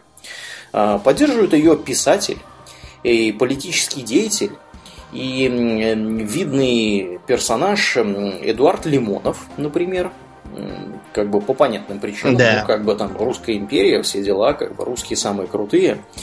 Вот. А, кроме того, известный шахматист, гроссмейстер и политик Гарри Каспаров. О, да. О, да. Написал, Гарри Каспаров. Да, написал даже предисловие книги того самого Фоменко. Вот, и утверждал, что неодно, неоднократно причем утверждал, что он сомневается, что история, как мы ее знаем, а, на самом деле происходила и не была подделана. Да, и давал интервью, где все это популяризировал и доказывал, что была, значит, одна империя, и э, вот можно видеть, что, например, а, а, Артаксеркс э, Лангиман, это, знаете, Арта это Орда, то есть это э, Ксеркс это вот как бы царь, и, значит, царь Орды, э, Долгорукий Лангиман, то есть это Юрий Долгорукий. Да, да, это он. Вот. А, а при этом никакого древнего Китая Индии не было, потому что когда туда прибыли европейцы, там они застали только э, руины и отсталые какие-то разваливающиеся государства. Это значит, что они такие были всегда. Конечно. Вот, и, и все, все это вымышленно. Ой. Играл бы он себе в шахматы, честное слово. Но он, к счастью, избавил нас от своего присутствия в стране. Он заявил, что тут его хочет истребить тоталитарный режим. И даже, что он не ходил в одно и то же кафе обедать больше одного раза, потому что тоталитарный режим там будет его подстерегать и отравит его. Смотрел под... видеокамеры из салата у него. Да, по подставив, не знаю, под подольет ему в Полоний пиво чай. цианисты, да, вот Полоний там, он куда-то уехал, слава богу, его больше не видно и не слышно. Да, да, да. Э, будем надеяться, что оно так и останется. Но э, один еще товарищ тоже уехал, угу. по примерно тем же причинам, сказал, что все тут быдло, и он не хочет жить с такими в одной стране. Угу. Вот. Но он, к сожалению, никаких других способов доходов, типа игры в шахматы, не имеет, он только пишет книжки. А поскольку его книжки по странным причинам никому не нужны нигде, кроме как в России, вот, он продолжает, э, сидя там, все это писать, нам сюда посылать и продолжать рассказывать, каким тут было. А, речь про гражданина Чертишвили, известного под псевдонимом Борис Акунин, а также под псевдонимом э, какой-то там А.Б. Брусникин. Брусникин. Причем, да, он сперва яростно доказывал, что на самом-то деле Брусникин это не он, и утверждал, что якобы вот вы рассудите, потому что я э, БА, а он АБ, и, следовательно, это я, ну тогда и Агния Барто это тоже я. Но начнем с того, что он не БА никакой, он как бы э, Григорий, э, не БА, и вместо того, чтобы вот эти вот идиотские игры устраивать, лучше бы сказал, как есть. Просто, понимаешь, когда этот самый Брусникин напечатал свои, якобы свои книги, там было в качестве рекламы написано, что а, Акунин яростно просто поражен этими книгами и считает, что это мега-книги, угу. что их надо читать. То есть это такой, знаете, детсадовский какой-то э, способ пиара. Да, пиара. Вот не знаю, как, как если бы э, я начал регистрироваться под э, Э, всякими фейковыми аккаунтами в соцсетях, добавляться сам к нам в группу ВКонтакте, вот, и всем ходите спамить, какой прекрасный вот есть Домнин, и как он замечательно читает подкасты. Но это будет не очень красиво, мне кажется. Да, хотя что-то в этом есть. Нет, я не буду этого делать, не, даже не заводи про это речь. Ну так вот, помимо своих э, художественных произведений, э, которые построены по принципу берем Остапа Бендера, суем его под другим именем в клюквенную царскую Россию, срисованную Гелеровского из его книжек угу. про трактиры и рестораны. Вот, после чего, используя сто лет как уже обсосанные ходы, устраиваем ему там приключения. Да, да. А, как вариант, можно взять Джека Потрошителя или еще там кого-нибудь такого, вот, и получится годное домохозяйское чтиво, все домохозяйки читают. Ну, и, ладно, домохозяйское чтиво, он же сравнивал себя тут не так давно с великими, с Карамзиным самим. А, да-да-да. Дело в том, что э, подобно Карамзину, который написал историю государства российского, да гражданин Чертишвили разразился тоже многотомной апупеей под названием «История российского государства». То есть такая, как бы, знаете, претензия на полемику с Карамзиным.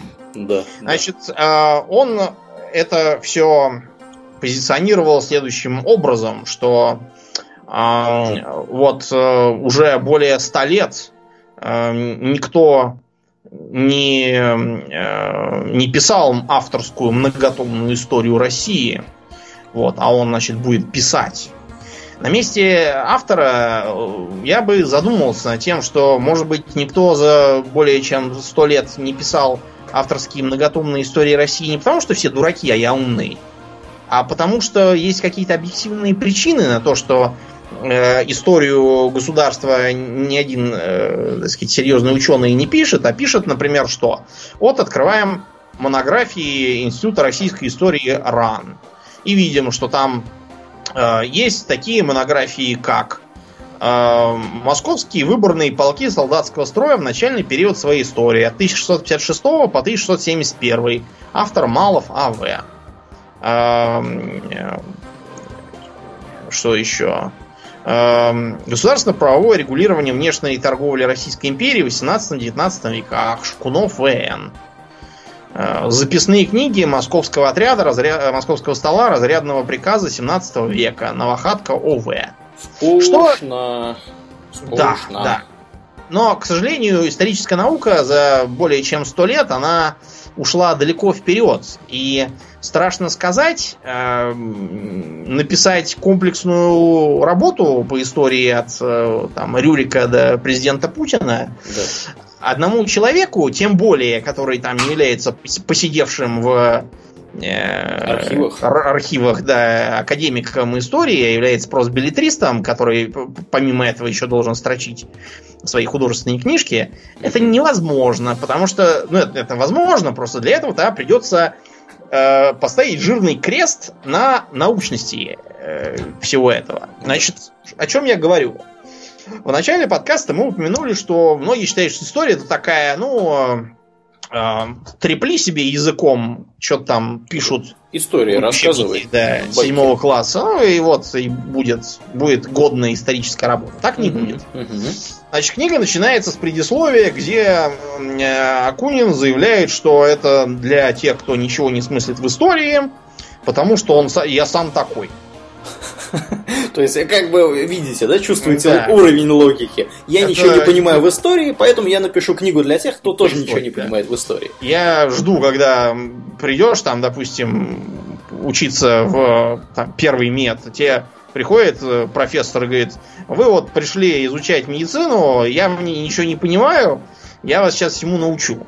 Да, да, да. Это несколько странный будет. Когда Да, а профессор, дальше, я... дальше больше. Вы поучились в этом меде, получили там, я не знаю, диплом, приходите в больничку работать, и к вам приходит больной, и вы говорите, я ничего не понимаю в медицине, поэтому... Как и вы, да. Да, как и вы, поэтому... вылечу. Да, я вас сейчас прооперирую быстренько.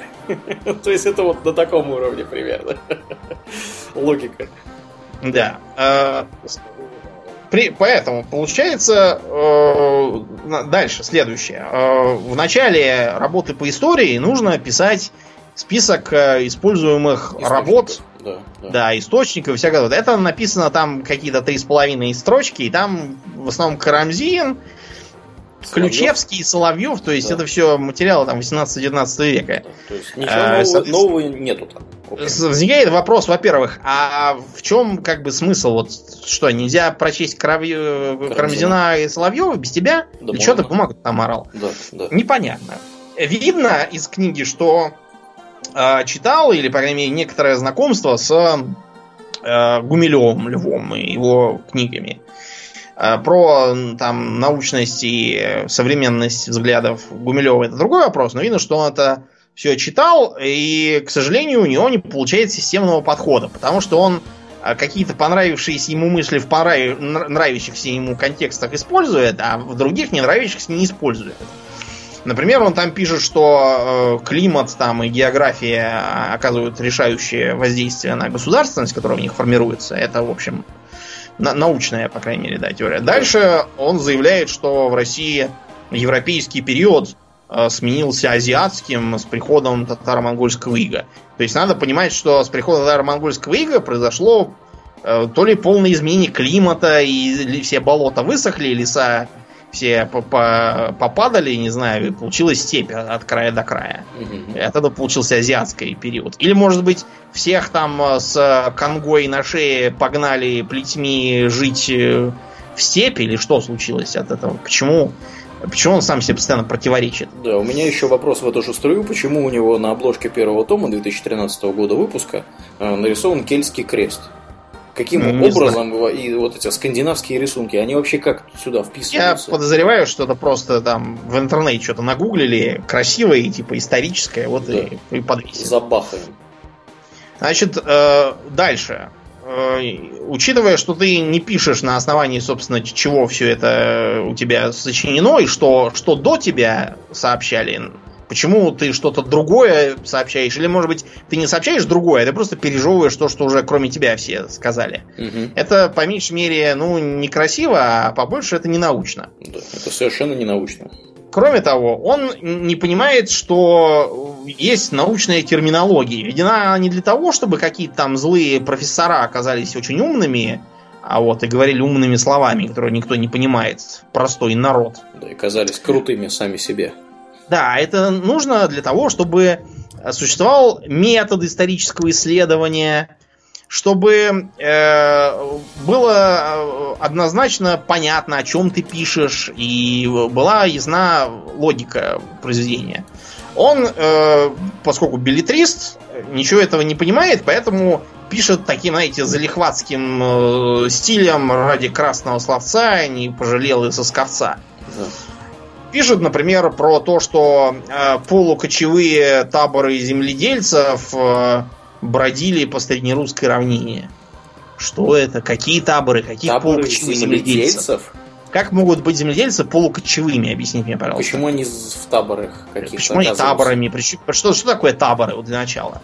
То есть, э, когда мы говорим про табор, как, например, э, партию чешских гуситов, Да. И табор как их, э, так сказать, способ ведения боя на укрепленных их телегах, это одно. Когда мы говорим про цыганский табор, это другое. А что вот, что вот это вот за табор? Почему он табор? Дальше мы видим, что на Руси существовала каста волхвов, которая а, возводила свою религию к шаманским верованиям финно-угров, и сами они были финно-уграми. Во-первых, у меня просто, при чем тут каста? Какая каста вдруг взялась на Руси? Может быть, на Руси была кастовая система, там, с э, всякими неприкасаемыми, там, с варнами, кшатриями, э, брахманами. Не было такого на Руси? Не было. А может быть на Руси, э, собственно, откуда слово каста? Каста это в Латинской Америке при испанском владычестве был такой, знаешь, э, как бы реестр того, какие комбинации расы, в каких Эм, в каких поколениях, как будут называться. Что там, если это белые с черными, то это так. Если это была белая женщина и черный мужик, то это по-другому. Мулаты, если и всякие вот эти. Да, если индейцы с мулатами чистокровные, то Криво, так. Если... да. да, ну, в общем, там много разных было каст. Вот это вот потом перекочевало, когда Индию стали изучать, и там придумали это слово. Им сейчас неграмотно замещают термин варна, который касте не тождествен является скорее таким обобщающей группой из десятков каста.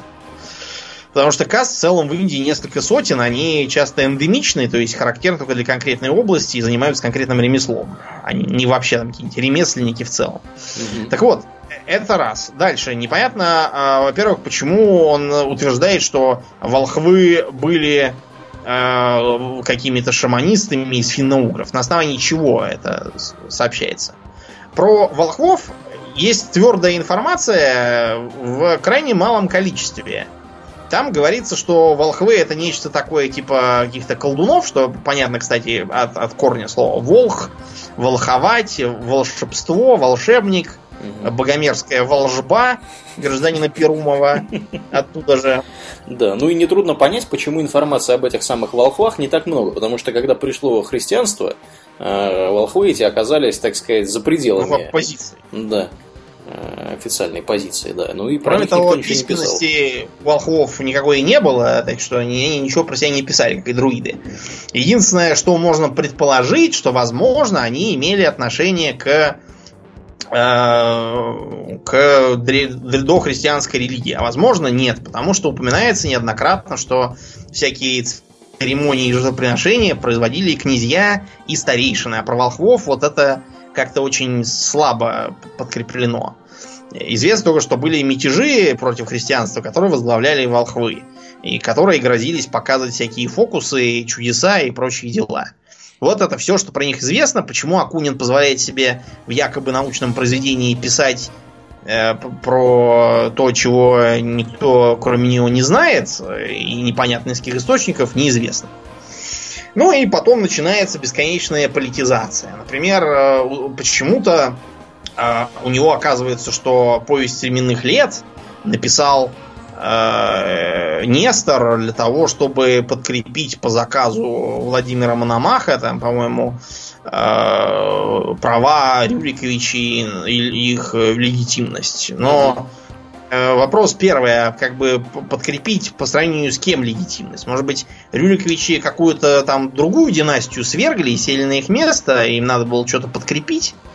И, или что? Может быть, до, до этого была некая республика там на территории Руси, а вот пришли Рюриковичи. Да и установили свой режим? Нет, не было ничего этого.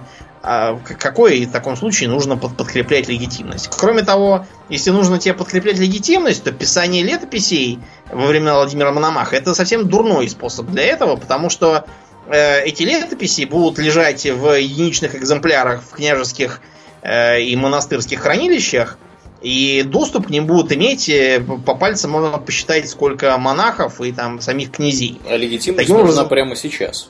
Да, непонятно, кто, кто, э, кто это будет легитимность. Сам э, князь будет про свою легитимность читать или что? Да, ну, сам, сам Нестор, то, что он якобы написал, неизвестно, где там Нестор был и так далее. Вот. Это тоже абсолютно непонятно, почему пишется. Вот. И вот так вся книга написана в жанре, с одной стороны, чистой публицистики, что, может быть, было бы допустимо для детской книги по истории, для там, первой какой-нибудь исторической энциклопедии для ребенка. Угу. Я вот пример, примерно такие книги читал, когда был маленький. У меня вот была книга «История человечества для юношества» Генрика Ван Луна, американца. Ну, во-первых, Генрик Ван Лун писал сто лет назад, когда были несколько не те понятия об истории. Да. А во-вторых, это все-таки для детей, а не для взрослых дядь, и еще с претензиями на славу Карамзина. Получается из всего этого что? Это публицистическое произведение, постоянно ведущее беседы с Карамзиным, Соловьевым и Ключевским, и непонятно, зачем вообще существующее. То есть э, там что-то принципиально новое есть? Нет. Э, там, там все, вся заслуга Акунина в том, что он более или менее современным языком, хотя и довольно скучно получившимся, э, переписал э, вот старинных Ключевского там с Карамзиным и все. Я тебе объясню, Домнин, почему это произведение существует. Оно существует потому, что нужно как-то денежки зарабатывать автору. И как-то вот жить и, так сказать, масло на бутерброд э, намазывать. При этом, что, что интересно, э, одновременно с этими книгами, и чуть ли там не в придачу к ним, э, поскольку история российского государства это сборник такой, да, mm-hmm. если вы посмотрите в интернет-магазин, то увидите, что в этот сборник, помимо, собственно, истории, входят еще и повести и романы. Конечно. Например, есть такой вдовий плат. Э, автор описывает столкновение двух сильных государственных систем новгородской и московской. Перед читателями предстают властолюбец Иван III и не менее одиозный правитель Иван IV Грозный. У нас, с точки зрения Кунина, были какие-нибудь не одиозные правители? Если... Сомневаюсь. Да. Я тоже как-то не знаю.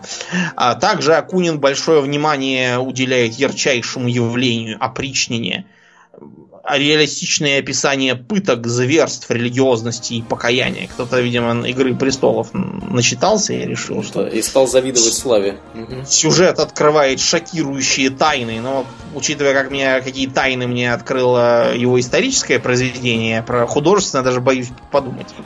Поспешите купить издание, чтобы по-другому взглянуть на необычные эпохи. Ах. Да. В общем, получается, что это его история, это просто рекламная кампания к его э, псевдоисторическим романсам для домохозяек. Угу.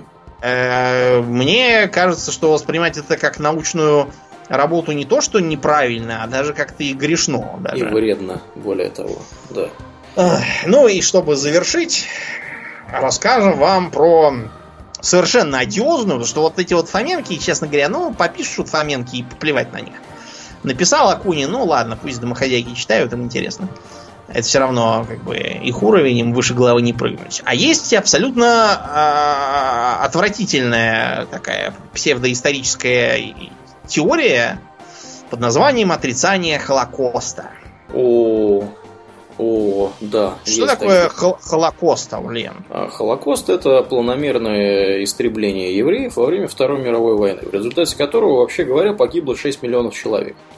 Да, вот. ну и много кто был вынужден бежать далеко. Да, это да, это мы уж не говорим да, про тех, кто вынужден был бежать далеко и надолго, и, в общем, там ужасные вещи происходили, конечно. Вот. И что же, Дом, неужели находятся люди, которые это отрицают? Ну, нашлись буквально в 45 году. Угу. Э, был такой в Шотландии благородный э, благородный дон по фамилии Редклифф.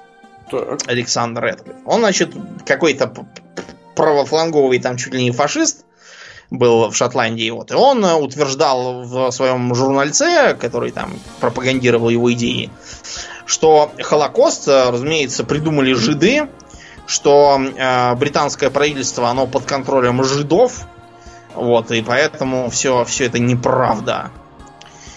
Вот э, с тех пор и покатилось. Следующий э, рупор был Поль Рассинье. Рассинье, французский какой-то политик, угу. э, некоторое время, там короткое, посидел в концлагере Бухенвальд, после чего примерно столько же посидел в французском парламенте. Вот, и он э, читал э, лекции на тему того, что никаких газовых камер в концлагере Бухенвальд не видал. Мгм. И поэтому ни в каком другом концлагере газовых камер тоже не было. Соответственно, евреев не могли уничтожить. Но, понимаете, с первым его утверждением спорить трудно. В концлагере Бухенвальд действительно никаких газовых камер не было вообще. Потому что концлагерь Бухенвальд подразумевался не для уничтожения, а для изоляции э, всяких там антифашистов, вот, э, немцев там, кстати, тоже было порядочно сидящих, недовольных Мгм. политикой партии и лично товарища фюрера.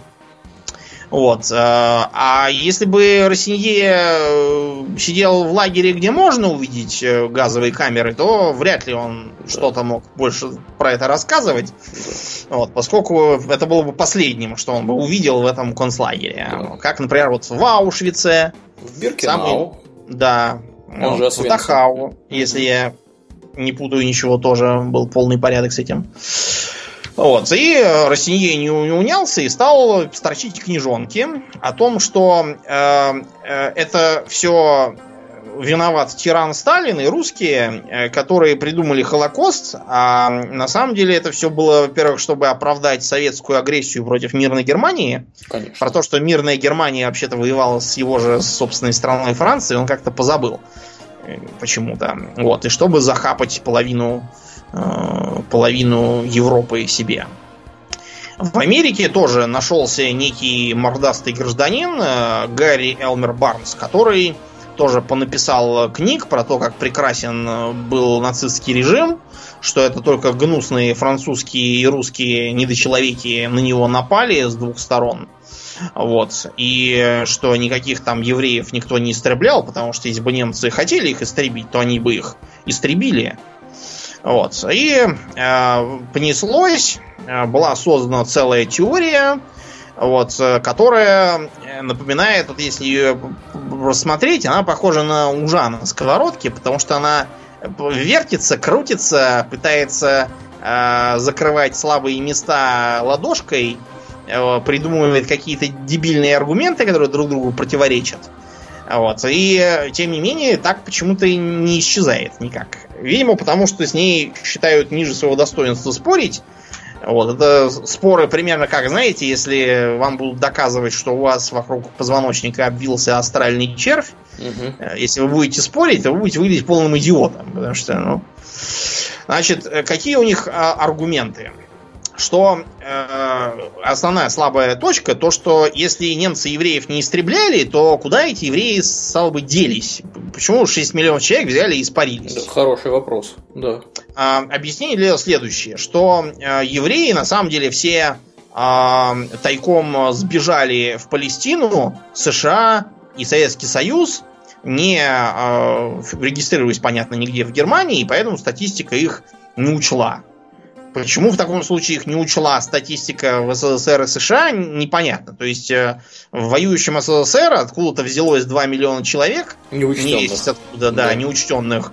И, и что дальше? Их, их так и не учли, они там как где-то в вакууме существовали. Такое, да, ощущение, что они взяли, вот, э, телепортировались каким-то магическим образом, и никто их больше не нашел никогда, ни в Советском Да. Союзе, ни в США. Они куда-то, может быть, ушли в тайгу, там, в Сибири, жили в лесу и молились колесу. Да. Э, Или, может быть, в Советском Союзе э, почесали зубы и сказали, что-то откуда-то взялось 2 миллиона человек без документов. Ну ладно, выдать им паспорта на имя Иванов Иван Иванович, пусть будут советские граждане. Мгм. А, Кроме того, почему-то все эти якобы бежавшие евреи абсолютно никак не давали себе знать, то есть они не пытались там из немцев содрать э, денег за то, что их э, выгнали из дома и все у них отобрали, не пытались, а, допустим, потерявшихся родственников в процессе этого бегства найти, э, не пытались, может быть, вернуться обратно в Германию на то же самое место. Как- Как-то странно это все получается версия следующая. А, на самом деле, евреев действительно сажали в концлагеря, но они там а, умирали от естественных причин, так что никакого умышленного истребления не было. Да, непрочные какие-то попались евреи, да, Да, сами, ну, умирали в В некотором смысле, как бы смерть от э, дистрофии, там, от э, болезней, от холода там и всего такого, это, в общем, действительно естественные причины. как бы сказать. Но Если вас не ваша, кормить, не обогревать да, и вообще. Это да. неудивительно будет. Мне кажется, что какой-то слабый аргумент. А, следующее. А, на самом-то деле, те евреи, которые сидели в концлагерях, это были злые евреи, которые нападали на германских э, чиновников и военных, да, были, да, в, не знаю, там, в партизанских отрядах, насылали чуму, пили кровь христианских младенцев, отравляли колодцы, и чего они там еще делали, судя по средневековым памфлетам. Да. Вот, и поэтому правильно, что их там всех уморили. Так и, и надо было сделать. Да, да, да. А вот. Есть еще мощная школа мысли, что вообще говоря, весь этот Холокост э, выдуман сионистами для того, чтобы обосновать создание государства Израиль. И да. есть один такой мощный иранский политик, его зовут Махмуд Ахмадинежад, он придерживается а, вот такой да. точки зрения. Да, говорит, это все вот они придумали, и теперь, смотрите, им плюшки валятся со всех сторон. Вот, да, можно подумать, что им действительно валятся какие-то плюшки. Вот. Ну, Есть и еще одна теория, что действительно 6 миллионов э, евреев в Европе погибло, но э, это все не немцы, это тиран Сталин во время войны и оккупации Восточной Европы их всех э, велел истребить. А, вот. А все, все данные про это, почему их нет, они все лежат э, в подвалах Лубянки, да. вот, секретные, и поэтому никто ничего не знает. При этом, видимо, все евреи, которые воевали во время Второй мировой э, в Красной Советского армии. Союза, да, в Красной армии, они, видимо, собственно, и занимались э, вот этим да, вот процессом. Сами, да, ну, да. потому что евреи же, это же да, они, понятно. Как бы для них нет ничего злодеи. святого. Да, боженьку нашего вон распяли, да, и все, да, все. Да. Угу. А, если это все не срабатывает, начинаются рассказы про то, что крематории были вовсе не для того, чтобы там всех морить, а просто чтобы сжигать э, тела умерших от естественных причин, потому что якобы в крематориях нельзя было сжигать такое количество трупов, вот, чтобы получилось 6 миллионов. Потому что вот в крематории обычном, который там можно пойти посмотреть где-нибудь в городе, там скорость сжигания весьма низкая. Но Понимаете, там скорость сжигания весьма низкая, потому что он предназначен для церемонии. И никто там никуда не спешит, поскольку никакого ажиотажа в этих крематориях нет. Сжигать там миллионами людей не нужно. Люди умирают достаточно редко для этого, и кроме того, их в основном хоронят они сжигаются. Вот. А там были прекрасные кремационные двойные муфельные печи ТОПФ. Работали они не на газе, а на коксе. И в течение примерно 10 часов можно было кремировать 30-35 трупов, смотря по тому, насколько их там удалось голодом уморить угу. для компактности. Вот. Упомянутое число трупов может сжигаться, не вызывая перегрузки печи. А, может работать круглосуточно. Это все не я придумал, это пишет никто иной, как, собственно, создатель печки по фамилии Топф. Вот, в честь него и названо. Да, да. А еще же была мощная теория, что никаких крематориев нет, и это бомбоубежище. Да, и газовых камер, главное, нет, это все бомбоубежище, потому что, ну, налетят злые, там, злой тиран Сталин, налетит и будет бомбить концлагеря, потому что какие еще могут быть задачи на войне, кроме как бомбить концлагеря? Это приоритетные это, цели. Да, приоритетная цель, чтобы поубивать своих же военнопленных, э, очень нужно. Вот, и э, в этих якобы бомбоубежищах заботливые немцы, они укрывали евреев, а то мало ли вдруг их поранит осколком там что-нибудь с ними случится. Разумеется, это все брехня, потому что хотя газовые камеры яростно э, уничтожались при отступлении немцами, э, взрывали их, но следы цианида ты не уничтожишь так просто. Угу. Поэтому все экспертизы показывают, что там был полный порядок с газами, а кое-какие, например, в Майданике, они вполне исправны, и там на стенах все как раз подтверждается. Вот. А современные Эм, э, эти самые э, отрицатели Холокоста э, любят прикидываться благодетелями человечества. Да. Вот, и э, выдвигают следующие пять тезисов, которые они пытаются затушевать тему Холокоста. Важно установить истину. Люди не могли совершать такие чудовищные поступки, которые им приписываются. Ну, понимаете, вот у нас, например, 25 миллионов человек куда-то подевалось по результатам войны. И если 25 миллионов можно угробить, то 600 миллионов это вообще легче легкого. Да, как показывает практика, люди могут быть полными отморозками. И чтобы стать полными отморозками, им даже не нужно сильно стараться. Для Да. этого. Помнишь бостонский эксперимент, или как он там Да, назывался? да, какой-то, где людей в кутузку. Да, сажали, как бы, Чем? брали студентов, кого-то делали, значит, э, обитателями кутузки, а вторые должны были надзирать за ними. Вот, и там очень быстро все скатилось до того, что, ну, те, кто надзирал, они просто были полными отморозками. Ну, надо было провести, знаешь, еще такой эксперимент, чтобы под видом студентов были какие-нибудь урки из, из российских тюрем. Мгм. Тогда я уверен, что эксперимент быстро закончится, потому что урки тут же прибьют свои мошонки к табуреткам гвоздями, и студенты скажут, что не хотят участвовать больше в таких экспериментах. Ну, следующее. Наука не имеет достоверных и точных сведений о факте геноцида. Они полную информацию давать не следует, поскольку это путает людей. Но это про тирана Сталина и русскую оккупацию можно давать, потому что про них все достоверно, точно, и никого не путает. Вот это можно. А про 6 миллионов мертвых евреев нельзя. Нет смысла обсуждать сегодня такие старые события, поскольку это не улучшит сегодняшний мир. Да, но опять же, вот нас почему-то можно обсуждать и полоскать каждый день в газетах, а как, как Гитлера так нельзя.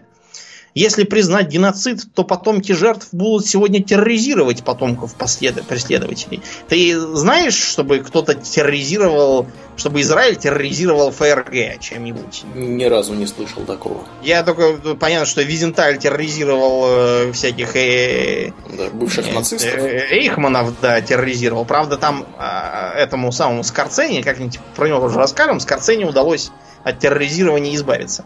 Но это просто потому, что он оказал им услугу и затерроризировал для них другого нациста. Не нациста, извините, а... э, ну, в общем, да, можно сказать, что и нациста, который работал на египтян, по-моему. И, наконец, э, прекрасный аргумент. Жертвы сами виноваты в том, что с ними произошло. Ну, чу- чудесный аргумент, но даже обсуждать не будем. Да. А Если эту шелуху чистить, то все, что останется, это будут рассказы про алчных жидов, которых так и надо было истребить, и все правильно сделали. Вот. Так что э, Да. мы ни в коем случае ничего подобного не рекомендуем и считаем, что заниматься реабилитацией Холокоста могут только больные на всю голову персонажи. Да, полные отморозки, скажем прямо. Да. Да, Ой, ну и на ну этой ладно. пессимистической на этот раз ноте будем Благородную переходить. задачу развеивания мрака сгустившегося невежества будем переходить к после шоу. Да, бичевание мракобесов будем заканчивать на сегодня. Организационная часть, как обычно, мы благодарим всех, кто поддерживает нас на Патреоне. Спасибо вам, ребята. На этой неделе мы особо благодарим, благодарим Филиппа Суворова и комрада по имени Рада Врк. Я так думаю, что это Верк, наверное, читается. Вот, э, поправь меня, если я не прав, дорогой Рада Врк. Э, Спасибо вам за ваши финансовые вливания. Они пойдут на дело.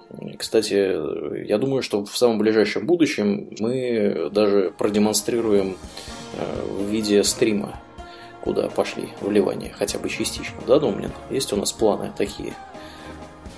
Да, есть, конечно. Домнин, Домнин задумался, о чем я говорю. Я, мы, конечно, говорим про Mass Effect, про новый. Да. Да, ну, а на сегодня действительно все. Мы напоминаем вам, что вы слушали 192 выпуск подкаста Хобби Докс, а с вами были его постоянные ведущие Домнин. И Аурельян. Спасибо, Домнин. Всего хорошего, друзья. Пока.